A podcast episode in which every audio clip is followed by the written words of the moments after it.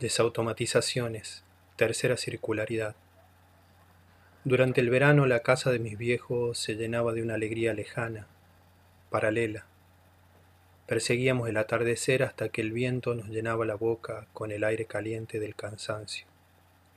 Con mis amigos de la cuadra solíamos sentarnos en la vereda de la calle, a comer mandarinas y escupir las semillas. Mirábamos pasar los colectivos vacíos por el calor de la siesta que mataba la ciudad. Nos contagiábamos la sonrisa de aquellos que habían visto otras ciudades llenas de gente y de lluvia. Soñábamos con perdernos en esa multitud de transeúntes que se agolpaban alrededor de una torre de cemento. Con el paso de los años pude vivir en las grandes ciudades, pude sentirme entre la multitud de gente, bajo la lluvia de las bocas húmedas. Aún así, en medio de tanto ruido, todo parecía ajeno y me invadía esa sensación de alegría paralela.